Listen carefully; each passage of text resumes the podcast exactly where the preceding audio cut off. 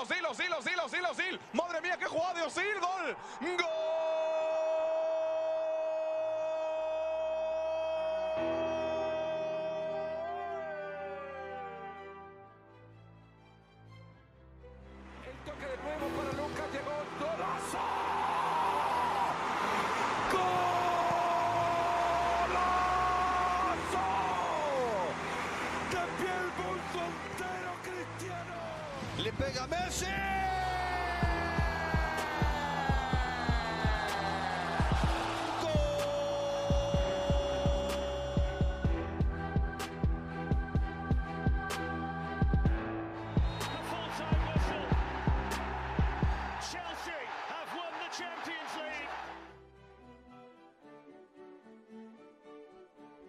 Hola amigos, ¿cómo están? Soy Luis Guifarro, bienvenidos episodio 4, edición especial de Champions League aquí en Charla Táctica. Eh, muchas gracias por estar aquí con nosotros. Como siempre, Javier, ¿cómo estás después de esta trepidante jornada de Champions League? Hola Luis, saludos a todos que nos escuchan y sí, trepidante porque creo que más allá de lo que vimos el primer día, creo que en el segundo fue que comenzamos a ver rendimientos más altos y partidos un poco más interesantes con actuaciones individuales de primer nivel. Correcto, así es. Hoy vamos a, ahora estamos eh, justo después de los partidos, un poquito eh, después de que terminaron los partidos del segundo día. Eh, para hoy vamos a hablar sobre todo del Inter contra el Real Madrid, algunos apuntes que tenemos aquí también, el resultado también entre Liverpool, Milan, algunos detalles del Atlético de Madrid con su empate 0 a 0 contra el Porto el Manchester City que no tuvo piedad contra el Leipzig. Yo creo que yo sí esperaba que fuera un partido de muchos goles, nueve goles. Eh, creo que es una, diferencia de goles que es un poco mentirosa para mí, pero, pero en fin, bueno, ya vamos a hablar de todo ello. También eh, eh, hacer un repaso de lo que fueron los partidos de ayer, la victoria del Bayern, los errores de Solskjaer y también un poco analizando al vigente campeón. Entonces, bastante, bastante amplio el menú para este episodio, pero vamos a tratar de desmenuzar de la mejor manera posible para traerles este análisis, ¿no, Javier? Sí, yo creo que, como bien mencionaste, creo que tenemos que comenzar con el partido en el Giuseppe Meazza, en el partido donde el Madrid comienza con el pie derecho de la competición, pero creo que en cuanto a sensaciones y en cuanto a juego, sí que deja muchas dudas. Yo creo que el equipo de Simón Inzaghi mostró una cara muy positiva. Yo creo que fue, eh, a diferencia de, los equipos de Conte, creo que sí mostraron una actitud mucho más agresiva, mucho más, mucho más capaz de poder enfrentarse a rivales al mismo nivel o superiores a ellos. Yo quisiera valorar mucho el partido que, que hace Nicolo Varela, que hace Edin Seco, como los dos líderes del equipo, valorando muy bien los movimientos de Varela para poder activar la espalda de Modric, teniendo en cuenta que el Inter tenía una primera ventaja sistemática prácticamente desde el esquema con sus tres centrales, teniendo en cuenta que cuando tú tienes a tres centrales como Bastoni, Screener y Debris, que los tres tienen buena salida de pelota, los tres tienen valentía cuando la tienen y que están en un contexto donde se les favorece un poco, pueden marcar las diferencias a partir de su conducción, de ruptura de líneas, de su capacidad de poder detectar la zona y poder arriesgar tanto en conducción como en pase. Y yo creo que el Madrid esa primera dificultad no la supo contener y a partir de ahí comenzó a correr mucho el partido, comenzó a replegarse con mucha agresividad, siempre jugando volteado, es decir, siempre tenía que ir girando y al mismo tiempo retrocediendo. Y a partir de ahí el Inter generó muchas ventajas con los movimientos de Lautaro. El, partido más flojo pudo haber sido el de Kalanoglu, pero a mí el de Brozovic también me gustó mucho. Y yo creo que a partir de ahí el Madrid no supo cómo contener a un Inter que yo creo que por lo menos la primera mitad mereció estar arriba en el marcador pero si no es por la presencia de Courtois, el Madrid no hubiera contado esta victoria. Yo creo que el belga sigue siendo ese jugador que al Madrid le da la capacidad de poder conseguir el 1 a 0 y no estar perdiendo 0-1 en el encuentro y a partir de ahí crecer. Y yo creo que el Madrid, a partir de su capacidad competitiva, termina creciendo en el partido y aparece el gol de Rodrigo después de una buena jugada con Valverde y Camavinga que le da la victoria, yo creo que un poco inmerecida al conjunto merengue, pero que demuestra que a la hora de competir en la UEFA Champions League es un equipo diferencial. Sí, totalmente de acuerdo. Yo creo que, eh, como bien decías, es un resultado Mm, no digo que, no es merecido porque al final yo creo que también hay que valorar y, destacar el intervencionismo de, Ancelotti, que es un entrenador que justamente destaca por eso. Yo creo que ajusta muy bien. Eh, al final termina prácticamente con, esa, con, tres atrás. Alaba jugando. Mira, nosotros hemos dicho mucho aquí eh, de que Alaba sí que te rinde, sí que, puede ser una pieza que te resuelva jugando como central. Eh, pero que su mejor versión probablemente la veamos jugando como, como lateral izquierdo. Pero hoy a mí me recordó mucho, por ejemplo, el rol que tiene cuando juega con la selección austriaca, eh, donde es el eje de esos tres eh, de atrás. Corrige en ese aspecto cuando, cuando ve que, que bueno, tienen que salir a buscarlo y de alguna manera igualar sistema, porque se estaba viendo superado, como bien decía vos también al principio, que tenía una, una mm, diferencia en, el sistema que estaba siendo superior al Inter. A partir de ahí yo creo que también eh, los ajustes que hacen cuando entra eh, Rodrigo le responde incluso con el gol, cuando los coloca ambos eh, por banda, tanto a Vinicius como, como a Rodrigo, empiezan a, a generar más preocupaciones a la zona defensiva del Inter con muchos duelos uno contra uno. Y además también mencionar, eh, yo te había dicho también en el episodio pasado que quería ver el duelo eh, del medio campo, cómo eh, Varela iba a comportarse contra el que quizás hoy no estaba Cross, pero quizás sigue siendo uno de los mejores mediocampo a nivel europeo, el de Federico Valverde, Casemiro y Luka Modric. Y yo creo que lo difícil que es ganarle un duelo en el medio campo al Real Madrid. Hoy lo consiguió el Inter, pero lastimosamente no, eh, no se pudo ver reflejado con una victoria que, que, yo creo que las sensaciones para el Inter son muy buenas, eh, pero el resultado no, no, lo refleja. Sí, yo voy ahí. Yo creo que el partido no muestra un poco lo que fue el desarrollo, el resultado, mejor dicho, no muestra lo que fue el desarrollo del encuentro. Yo creo que el Inter muestra unas primeras cartas muy interesantes yo creo que sí se tienen que ajustar ciertas cosas porque hay oportunidades que el Inter no debería poder fallar en este tipo de contextos, teniendo en cuenta, en cuenta que tiene varias temporadas sin poder mostrar una buena cara en Champions y yo creo que haber conseguido una victoria contra Real Madrid hubiera sido positivo. Y yo ahora quiero irme a otro encuentro donde yo siento que el desarrollo es totalmente contradictorio a lo que fue el resultado, porque lo que ocurrió en Anfield, más allá de que el partido tuvo cinco goles, creo que fue una clara demostración de que hay un equipo que es muy candidato a ganar la Champions y hay otro que todavía está lejos de poder ser esa mejor versión. ¿Qué piensas tú?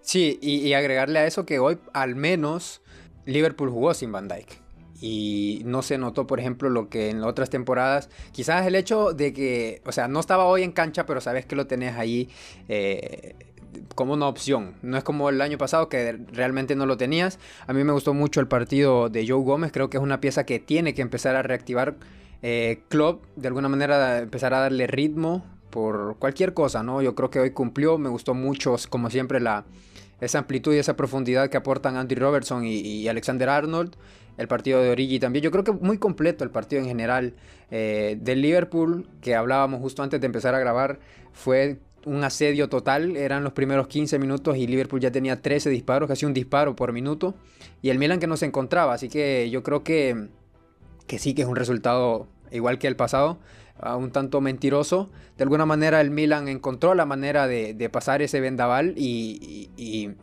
bueno, yo, a mí me sorprendió mucho eh, el 2 a 1. Sí que, sí que a mí me quedaba el sentir de que Liverpool lo iba a remontar por fútbol, por lo que había mostrado.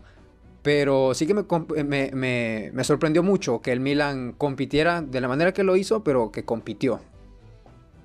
Sí, es que al final es lo que mencionamos ayer en el live de Instagram. Yo creo que el Milan es un equipo que tiene condiciones para poder competir pero es que a la hora de jugar la Champions tiene futbolistas que no tienen experiencia en ella y se enfrenta a un equipo que ya sabe lo que es ganarla, porque el Liverpool que gana la Champions con Klopp o que llega, que llega previamente a una final es prácticamente el mismo, porque el bloque es el mismo. Entonces yo creo que el Liverpool, además en Anfield, es casi imposible de contener porque, hay porque yo creo que no hay equipos que lo puedan contener. Sacando algunas excepciones, posiblemente el Madrid de temporada pasada, donde Courtois tuvo que ser en los primeros minutos una bestia, prácticamente como el partido de hoy contra el Inter. Son pocos los partidos que yo recuerdo con Klopp y Van Dijk en el Liverpool que en Anfield no fuera el factor determinante para poder remontar o ganar un partido. Y es que el Milan se enfrentó a esta disposición, tuvo un planteamiento muy reactivo, hasta posiblemente excesivamente reactivo, teniendo en cuenta que si no tienes a Banjay de frente, posiblemente tuvieras más oportunidades de hacerle daño a tu rival. Pero cuando tú te le encierras a Liverpool, yo creo que es un arma de doble filo, porque al fin y al cabo es un equipo que tiene muchos recursos para bardearte el área, para hacerte mucho daño. Los centros de Robertson, los centros de Trent, la llegada de Henderson, las llegadas de, del propio Fabiño, los movimientos de, de Mané, de Salah. Entonces yo creo que encerrarte ante este Liverpool y darle toda la posibilidad de que te esté bombardeando durante los 90 minutos, creo que no es la mejor opción. Más allá de que el resultado del Milan se le abrió porque hubo una ráfaga de dos minutos donde consiguieron concatenar dos oportunidades de peligro que les sirvieron para llegar al gol. Pero el resto del partido, sacando posiblemente esos dos compases, es un dominio de Liverpool que demuestra que es un equipo que en cuanto a funcionamiento no tiene nada que envidiarle al resto.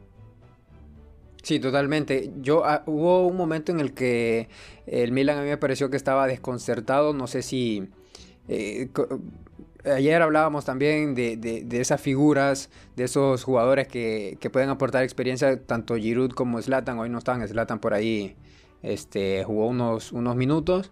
Pero sí, yo creo que eso va a ser un factor el cual va a dictaminar hasta dónde o, para qué está este Milan, porque a mí hoy me parece que muy poco que rescatar del Milan. Sí que, sí que compitieron, o sea, pero el mejor jugador para mí yo creo que fue mm, Mike Mañón con, con, el penal. Eh, me parece que Simon Jair y, Tomori también estuvieron aceptables, pero, pero tampoco, o sea, arriba del promedio nada más. Eh, bueno, ya veremos hasta dónde llegará este Milan el siguiente partido del Milan contra, es contra el Atlético dentro de eh, unas, una semana, dos semanas, ¿verdad? Y a mí me pinta muy bien ese partido porque ambos necesitan la victoria. Milan porque no puede perder puntos en casa y Atlético porque ya perdió contra el que en teoría es el rival más fácil de este grupo. Sí, ahora que viajamos al Wanda, yo creo que dejando unos compases principales de este juego, y más que todo una opinión general, más allá de lo que, de lo que puede ser. Yo no soy un crítico de los estilos, yo creo que cada, entrenador apuesta por el estilo que quiera, al fin y al cabo ellos son los que están con los jugadores, con los entrenadores y con los que están viviendo el día a día con los futbolistas. Pero a mí por lo menos me sorprende un poco que el Cholo, teniendo en cuenta que los equipos de Conceizado lo conocemos todos, todos sabemos a lo que juega, todos sabemos a lo que apuesta, más cuando se enfrenta a un equipo que es superior, me sorprende que el Cholo apostara por un triángulo en el medio campo, sosteniendo los tres centrales y dejando a Joe Félix, teniendo en cuenta que Joe Félix en el contexto que le ha dado el Cholo todavía no rinde, por lo menos no rinde el nivel esperado. Entonces me sorprende que el Cholo, ante este tipo de rivales, que, lo normal, que normalmente te van a atacar muy poco, que te van a dar la pelota y que son pocos los tramos en el que puedes sufrir ante ellos sin pelota, me sorprende que no apostara por la presencia de Griezmann y de Correa. Yo creo que la mejor, la mejor versión del Atlético tiene que ser la que busque arriba, la que presione, no la que sea reactiva.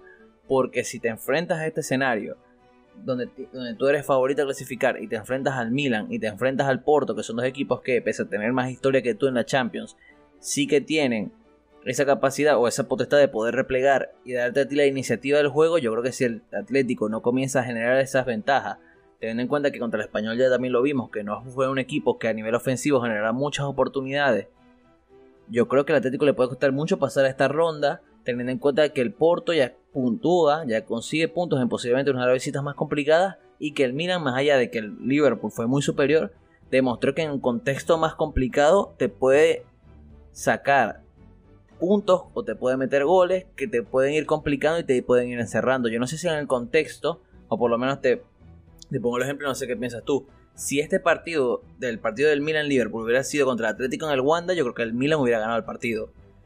Yo creo que el Atlético no lo podía haber remontado, no lo hubiera logrado remontar. Entonces yo creo que este contexto para Simeone puede ser muy complicado. Sí, yo creo que tiene que entender, tiene que asumir la responsabilidad Simeone eh, y caer en cuenta, ¿no? De que esta es muy probablemente, y sin temor a equivocarme, la mejor plantilla que tiene en su historia. Sí. O sea, eh, un plan un plan reactivo, pese a que es el Porto, o sea, te lo entiendo, te lo entiendo contra eh, el Liverpool, por ejemplo, en Anfield. Pero contra el mismo, contra el mismo eh, Porto, realmente es que no. Yo creo que tenía que salir decidido a ganar este partido. Y, luego las variantes tácticas, eh, los ajustes, creo que Joao Félix por Griezmann es un poco de lo mismo. Eh, sí que, bueno, Suárez no lo puede sentar tampoco, pero, pero bueno, ya veremos también. Yo creo que este partido, el gran perdedor, eh, pese a que empataron, es el, Atlético porque, porque ahora tiene que visitar Milan, al Milan. Y, la peculiaridad que tiene este grupo es que la localía de, todos es realmente muy difícil. Es muy difícil jugar en el sí. es muy difícil salir a puntuar en Anfield, como ya lo mencionaba, es uno de los más difíciles. En el Wanda lo mismo. Entonces estos puntos eh, son muy difíciles, son, van a pesar al final. Hay que ganar lo más que pueda de, de local. Sí, y ahora hablando un poco de ganar de local, yo creo que es momento de que nos mudemos a Etihad porque yo creo que el partido no sé si como... que sí hizo, ah, sí hicieron valer la localidad, discúlpame que te interrumpí, pero eso sí es hacer valer la localidad. Sí, yo creo que el Manchester City, yo creo que lo de Manchester City es como que una, una, especie de ruptura de paradigma, porque es de los equipos que rompen con esa idea principal de que necesitas tener un 9 para hacer muchos goles o necesitas un 9 goleador para poder ganar títulos. Yo creo que el City es un equipo, una plantilla que tanto por rendimientos y por juego, por estilos y por perfiles, es capaz de meterte 6 goles sin necesidad de tener una referencia. Yo creo que contra el Leipzig lo demostró. Sí, pero eh, hay que también, o sea, la plantilla que tiene el, el Manchester City hace 5 cambios, y no estoy mal. Eh, o sea, es casi trampa. Es como muchos hablan del Paris Saint Germain y, tal. Pero luego viene, viene Guardiola y te cambia a Bernardo Silva, que estaba jugando un partidazo, por Gundogan. Y Gundogan sin problema viene y te mete una asistencia. Eh, te saca Phil Foden, lo mismo con De Bruyne, que se inventa eh, en el autogol de, de Mukiele, sale entre tres y luego ese, ese buscapié tan clásico de él. O sea, son demasiadas las variantes tácticas y no se, no se, no se nota un nivel entre un futbolista que ingresa desde el banquillo a uno que ya es titular. Más que también ahora le está encontrando el puesto a Ferran. Yo cuando estaba la Euro, yo, yo le decía a mi hermano, yo de la temporada que viene, yo del futbolista que espero muchísimo es de Ferran. Y, yo creo que está cumpliendo. Eh, está teniendo un arranque al menos goleador parecido al de la temporada pasada. Y a mí realmente me emociona mucho porque, bueno, decíamos, ¿qué le falta a este City? Le falta gol, le falta Kane, le falta en su momento, pues o no Cristiano. Y ahora Guardiola, eh, ante la ausencia de, ese, de ese 9, digamos, más clásico, pues le dice, ¿sabes qué? Ferran, te toca. Sí, yo creo que al Manchester City sí que le puedes necesitar un 9, porque al fin y al cabo tener un futbolista como Lewandowski, como Kane, te da un plus competitivo. Yo creo que el Chelsea es la, el principal ejemplo de esto. Yo creo que el salto que le da con Lukaku a sin Lukaku es bastante evidente. Pero yo creo que el Manchester City es un equipo que como que los goles le caen por, por mera insistencia. Porque es un equipo que te genera muchas oportunidades de peligro, que es capaz de detectar tanto por pizarra como por rendimientos por, por jugadores, detectar los espacios, hacerte daño, irte encerrando. Es que literalmente es una máquina. El problema principal del Manchester City puede llegar en los partidos donde hay equipos que se le replieguen mucho más, porque el Leipzig... Sí, mucho espacio. No, exacto, no, eh, no es un equipo que pese a ser inferior se te va a ir a replegar, porque es un equipo que le gusta buscar, que es ofensivo, su ADN, su manera de jugar siempre ha sido esa. Entonces yo creo que a Manchester City este tipo de contextos contra rivales que arriesgan y que te van a intentar quitar la pelota también te hace mucho daño porque este Manchester City, a diferencia de otros equipos con Guardiola, tiene la capacidad también de hacerte mucho daño al espacio, mucho daño con jugadas individuales, mucha capacidad de poder cambiar el partido con dos o tres pinceladas de jugadores. un ejemplo claro es el de Jack Grealish que comienza la Champions, debuta en Champions con un golazo y yo creo que también muestran las cartas porque muchas quinielas que yo he leído sacan al Manchester City de, poder opositar por ganar la Champions. Y es que yo creo que después de la experiencia de la temporada pasada es uno de los equipos que creo que más capacitados para poder ganarla pese a la ausencia de un delantero centro. Con ese gol de Grealish gritaste de la alegría, me imagino. Sí, porque yo creo que Grealish al fin y al cabo es ese futbolista que la mayoría de las personas critican al no conocerlo y que dicen que está sobrevalorado por el hype que genera por su propio juego. Yo creo que Grealish al fin y al cabo es un futbolista muy talentoso que, que, que merecía jugar Champions de hace 3, 4, pongamos dos temporadas ya. Yo creo que su, su primera muestra es bastante positiva, gol y asistencia. Yo creo que su presencia en el City, yo creo que ya Guardiola la entiende como una presencia capital, es titular, es un jugador que a partir de este momento va a seguir siendo determinante en el contexto Manchester City y que yo creo que ahora la gente sí lo va a conocer y lo va y se va a dar cuenta que posiblemente sobrevalorado no está. Bueno, para, para eso de alguna manera estamos nosotros para tratar de demostrarles pues eh, lo que vale Jack Grealish de alguna manera. Para el partido contra el París, te digo, un 5 a 5 es lo que es lo que la sensación que me da porque si el Leipzig es un equipo que de alguna manera sí es inferior al Manchester City, claro está. Eh, PSG tiene sus cosas también. Eh, hoy tuvo que se sorprendió, pegó contra un muro, contra el Brujas. Eh, no sé si, si, fue que se relajaron, si no. yo en definitiva creo que lo sorprendieron y ahora va a tener que salir a buscar ese partido porque de lo contrario se le puede complicar mucho, se le puede poner cuesta arriba el grupo y se enfrenta al Manchester City en la próxima fecha. Sí, yo creo que lo del PSG termina siendo también que al fin y al cabo el fútbol no es el FIFA, entre comillas. O sea, la concatenación de estrellas no se entiende a partir de un funcionamiento. El equipo tiene que tener también ciertos mecanismos, conceptos, variantes e ideas para poder prevalecer ante este tipo de rivales. Porque y que hasta ahora y que hasta ahora no lo vemos porque yo veo a Messi si no los ha tenido porque Messi todavía se ve mm, queriendo adaptarse. Eh, la defensa pues tampoco es la mejor.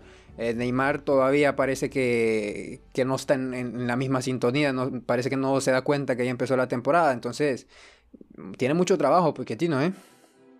Sí, yo creo que, bueno, es que lo de Pochettino va a tener que ser bastante, bastante influyente porque al fin y al cabo, si podemos decir que a nivel individual, jugadores como Messi, Neymar y Mbappé son determinantes y te pueden ganar una Champions, yo creo que también los últimos años de la Copa de Europa nos han mostrado que para ganarla tienes que tener un funcionamiento prácticamente perfecto.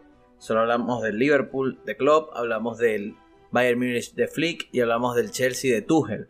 Son tres equipos de alemán, o, tener, o tener un técnico alemán o, también. tener un técnico alemán que posiblemente sea una llave muy, muy, muy principal para esto. Pero como te digo, son tres equipos que eran, son, fueron equipos de autor y a partir de ahí es que lograron crecer. Sí que tienen buenos jugadores, sí que tienen futbolistas determinantes, pero al fin y al cabo cuando hablamos que es el equipo de, siempre es ser primero el entrenador que, el que cualquier otro jugador.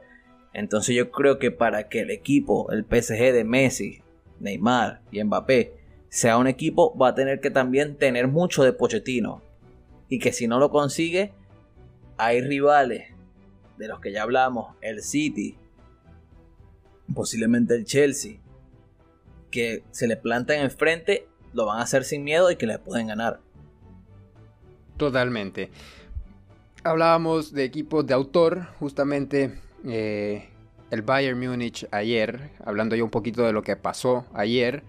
Bayern Múnich está, creo, y desde el principio, desde que se conoció la noticia de que Nagelsmann iba a tomar al Bayern, de que sería un equipo de autor. Yo creo que que como tenemos aquí estructurado en el pequeño guion, el Bayern está en una fase beta con, con Nagelsmann que poco a poco se le va añadiendo su idea y algunos eh, eh, apuntes de su estilo, de su modelo. Eh, y se paseó realmente contra el Barcelona en el Camp Nou. sin, sin, temor a, algún tipo de polémica, te diría que el Bayern Múnich jugó un 50-60% de, de su capacidad por un buen puñado de minutos en el segundo tiempo. O sea, desaceleró y, y pese a que fue 3 a 0, anímicamente se sintió de una manera similar o, casi igual al 8 a 0, 8 2, perdón, de agosto de 2020. Sí, es que yo creo que yo leyendo las, las declaraciones hoy de los futbolistas, Kimmich, Lewandowski y creo que hasta Müller dicen que el equipo pudo haber hecho más goles y que hubo un tramo del partido en que ellos sintieron que podían hacer muchos más goles. Y yo creo que si no me equivoco es Upamecano el que dice que nosotros, que ellos bajaron la intensidad porque era el Barcelona y como que no querían humillarlo. Pero es que el partido tú lo ves y te das cuenta de que el partido estaba para hacer un 8-2. Y lo peor de todo, peor que el 8-2, mejor dicho, y lo peor de todo. Yo creo que ni siquiera dos del Barça. Y lo peor de todo es que yo creo que la versión del Barcelona, pese a perder por menos goles, es mucho peor que la del 8-2. Porque es que no existió ni una sola variante. Bueno, no tuvieron, no tuvieron ni siquiera, pues, si querés verlo reflejado en eh, datos más concretos, ni siquiera dispararon a portería.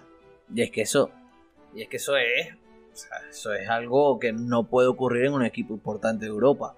Y, yo te voy a mencionar algo, yo no sé si, si todo se termina apuntando a la plantilla, a la salida de Messi, pero yo por lo menos cuando yo veo al Barcelona, yo, me, yo sigo pensando que el problema principal es Koeman. Y el problema del Barcelona termina siendo que tiene un entrenador que más allá de que no apueste por la filosofía, que eso ya lo hablamos ayer también en Instagram, que no es un entrenador que apueste por la filosofía que la mayoría de los jugadores cree y que hasta el nuevo presidente cree, es que Koeman, a diferencia de cualquier otro entrenador, más allá de filosofías, es que no es un entrenador de élite. Tú posiblemente cuando repasas la lista de los entrenadores de Champions, es que tú puedes mencionar fácilmente unos 10 entrenadores antes que Koeman. Y posiblemente me estoy quedando yo corto. Y que el Barcelona... Son bastante gentil, la verdad. Es que yo creo que si nos vamos paso a paso, nomás te nombro los entrenadores de hoy. Y te lo digo a mi criterio. Pochettino, Guardiola, Simeone, Klopp. Yo hasta Marco, Marco Rose también te lo pondría ahí. Inzaghi, Zidane. Y nada más estoy nombrando los de hoy. Te puedo nombrar también, te podría nombrar también los de ayer. Y es que yo creo que el problema de Barcelona es ese, que no tiene un entrenador de primer nivel. No tiene porque el equipo lo tiene, el equipo lo tiene, o sea, porque tú puedes hacer un, gran Barcelona con los Frenkie de Jong, con los Pedri, con el mismo Depay, Ronald Araujo, son jugadores que yo creo que pueden estar a ese nivel, pero también tienen que tener a ese, ese líder desde la pizarra que sepa eh, potenciarlo. Y es que ese es uno de los grandes problemas que tengo. Yo creo que cuando yo escucho muchas críticas a futbolistas como Busquets, Piqué, Sergi Roberto, más allá podemos decir el propio Braithwaite, etc.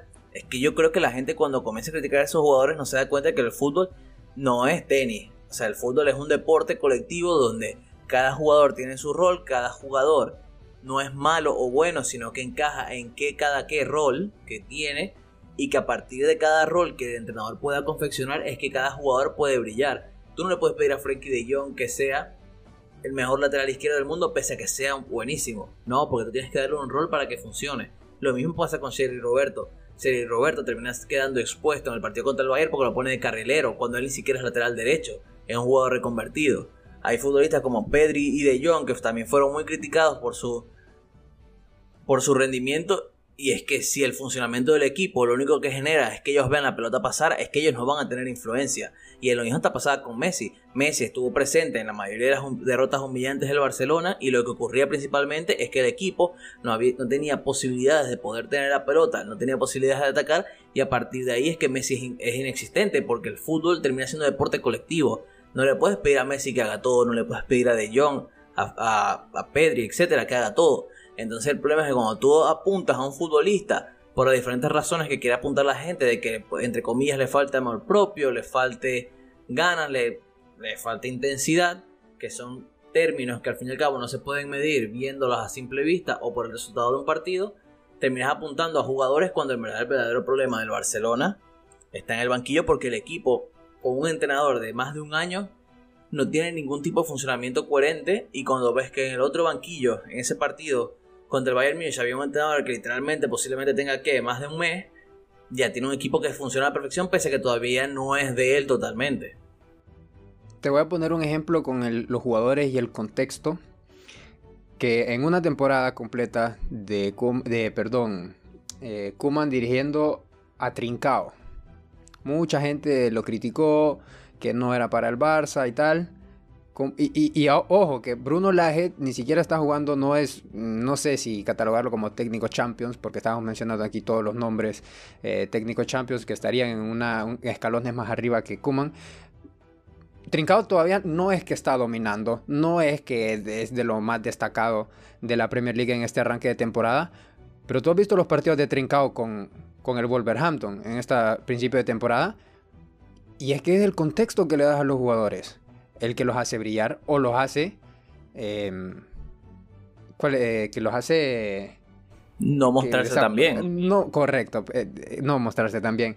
Eh, y hablando de contextos también de eso mismo, tú, tú debutas, tú haces debutar a tres jugadores de la cantera con el bailados en el en el en el en el trámite del partido y también perdiendo 2 a 0. O sea, yo no entendí eso. Yo la verdad no sé si, si soy muy extremista, pero yo siento que los estaba casi hasta exhibiendo a, a los muchachos Valdé, a Gaby, que me parecen, a Gaby lo he visto un poquito más, que son muy buenos jugadores, buenísimos jugadores en potencia, pero que este no era el momento para, para hacerlos debutar. Quizás, no sé, alguna idea de decir, no, metí a los canteranos, yo sí creo en los canteranos, pero ¿hasta qué, hasta qué punto creen los canteranos de hacerlos debutar en un escenario tan adverso que al final lo que puedes terminar haciendo es traumándolos eh, de alguna manera, ¿no? quitándoles confianza y tal. Sí, es que al final lo, la apuesta de, Coman por poner a los jóvenes, más allá de que cada quien pueda tener su pero, es una cuestión de, de intentar mostrar, yo siento que es una declaración de intenciones de intentar mostrar lo que tenía en el banquillo para decir al final, como lo terminó declarando después del partido, es que esto es lo que hay.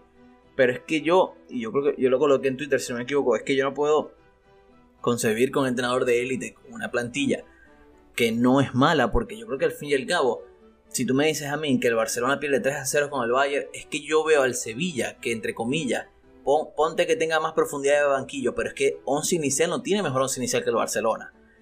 Pero que el Sevilla sí le pueda competir al Bayern y porque este Barcelona no puede. Es que yo creo que el problema principalmente pasa por el, por el entrenador.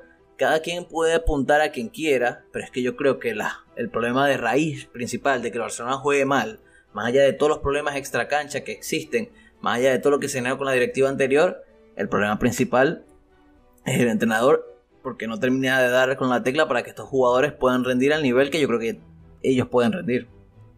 Ya veremos si Kuman llega a enero. bueno, supuestamente le dieron tres partidos de como que de margen. Los próximos tres partidos, que creo que el Barcelona juega tres partidos en una semana, no sé qué van a esperar porque esos ultimátumos yo no me los creo nada porque no sé qué puede cambiar de aquí a tres partidos.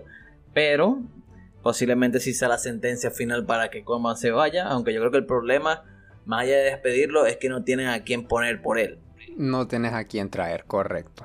Eso puede ser un buen eh, tema para, para, para poder charlarlo un poco. Vamos, vamos apuntándolo, vamos apuntándolo. Y bueno, ya que en esta, esta sección la hemos dedicado a hablar de entrenadores o del entrenador que no da la tecla, yo creo que el otro entrenador que no está dando la tecla de alguna manera eh, es Solskjaer. Eh, momentemos, normalmente no, no, esto no lo hacemos con una mala intención de decir no, que, que es un mal técnico y así, no, la verdad que no. Pero sí que Solskjaer eh, creo que es el principal responsable de, la sorpresiva derrota que sufrió el Manchester United en su debut contra el Young Boys en, en Suiza. Sí, yo voy contigo por ahí. Yo creo que los cambios terminan siguiendo lo que castiga a un equipo que por lo menos el primer tiempo creo que él había hecho mucho mejor que su rival. Yo creo que también es lo normal que el United sea mejor que el John Boys en Champions.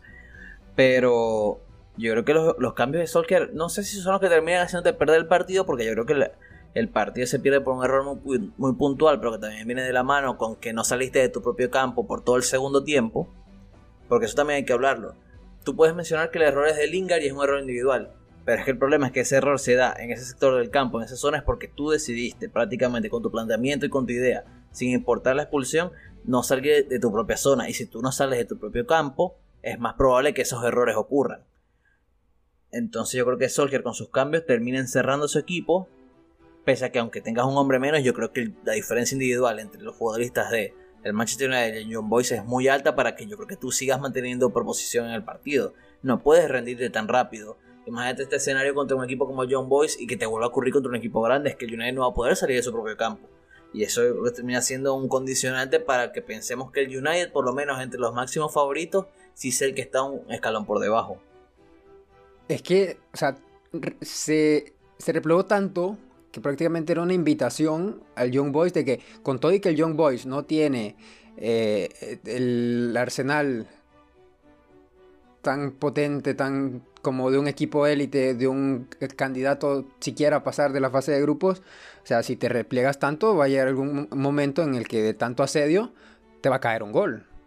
Es que eso es lo normal.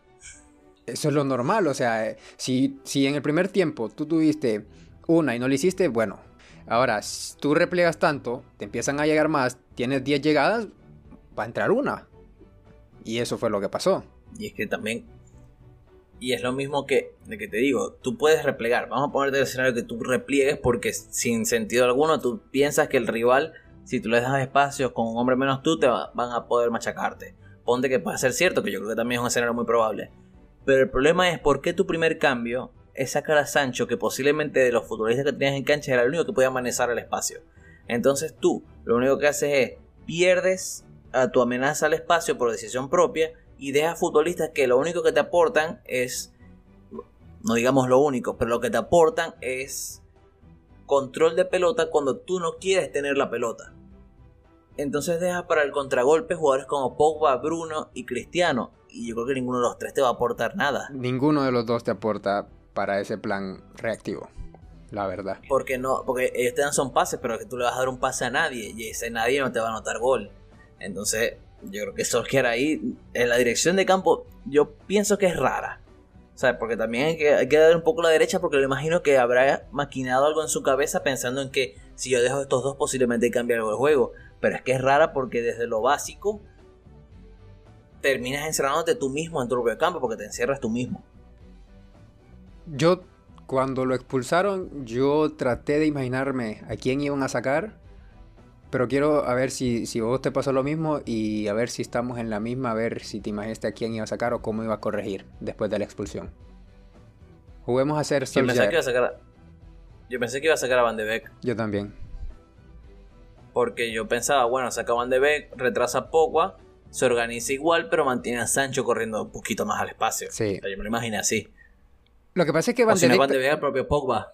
O sea, no me lo imaginé así, pues, o sea, uno de los dos. Porque Van de Beek estaba jugando buen partido, la verdad.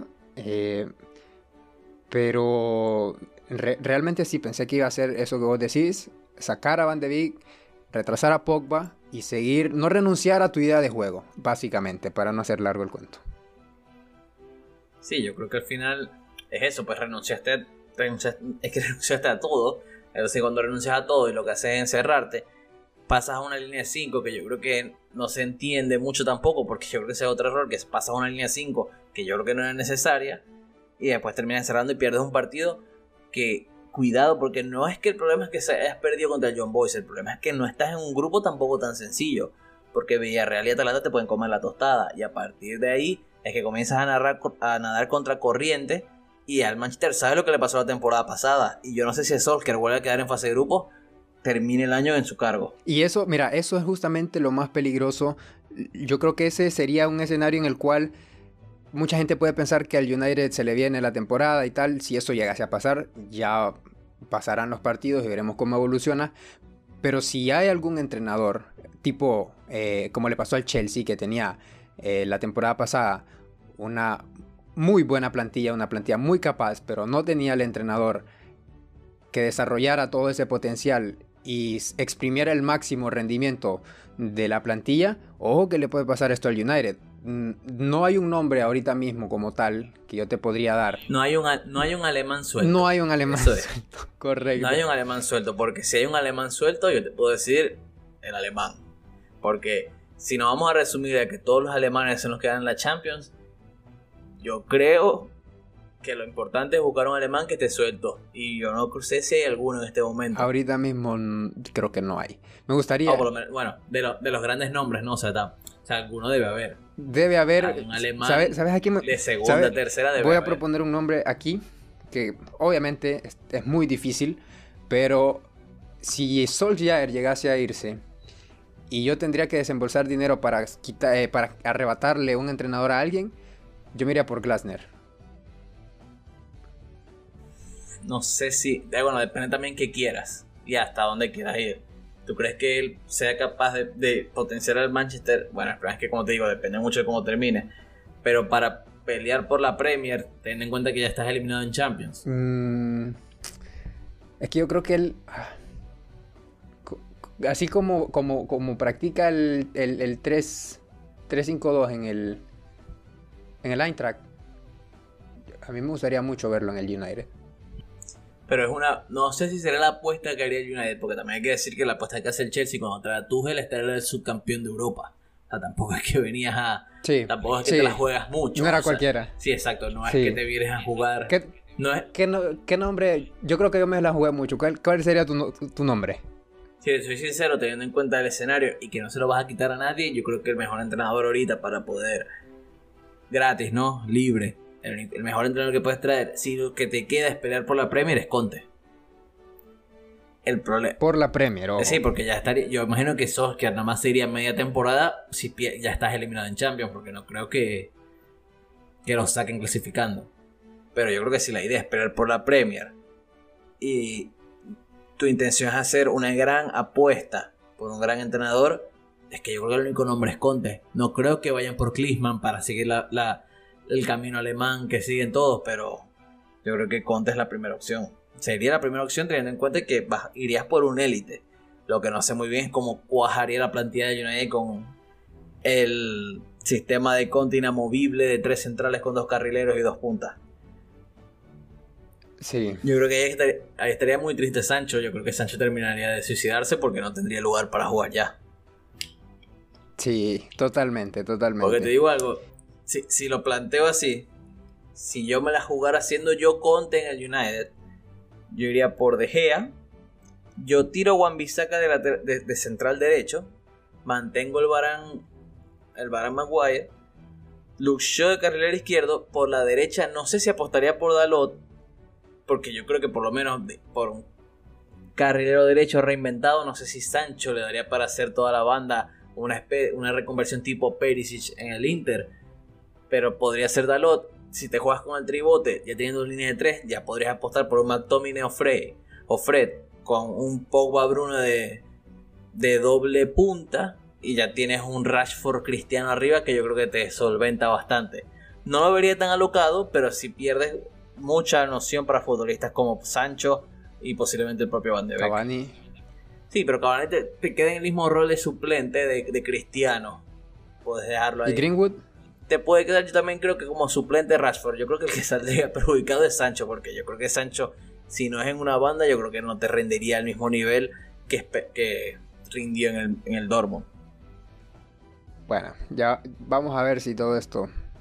si- te digo, si esto llega a pasar, preparemos el clip para enero. Con Sancho de carrilero, no. Ni Conte se lo hubiera jugado tanto. No, no, Ni no. Conte se lo hubiera jugado tanto. Bueno.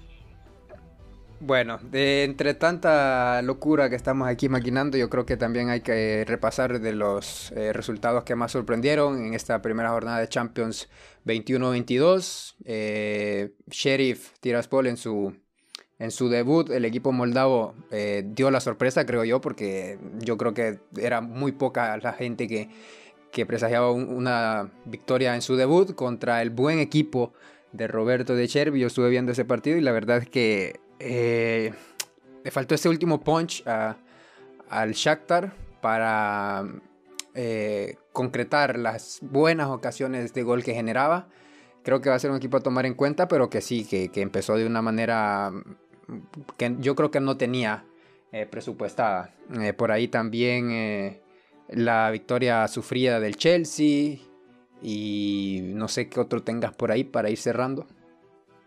Bueno, yo creo que más, más de lo que ya hablamos, yo creo que poner la lupa en lo que pudo haber sido el resultado del Ajax, que el Ajax jugó muy bien, yo creo que los cuatro goles de Haller demuestran que el Ajax sigue siendo un equipo que, pese a que siga perdiendo talento de manera paulatina, tiene equipo para seguir peleando y yo creo que contra el Dortmund sí que puede haber una divertida pelea por ese primer puesto en el grupo, en el grupo C. Yo creo que dejando así unas unos pequeños mensajes. Yo creo que el Inter se va a recuperar. Yo creo que el Inter va a ser un equipo muy difícil de enfrentar en la siguiente ronda.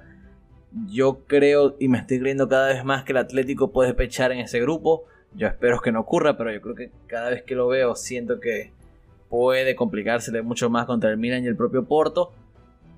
Y siento que, que en el caso del Barcelona, si no existe un cambio muy brusco, cuidado si no se queda en fase de grupos, que yo creo que sería como que la, catástrofe final para el proyecto.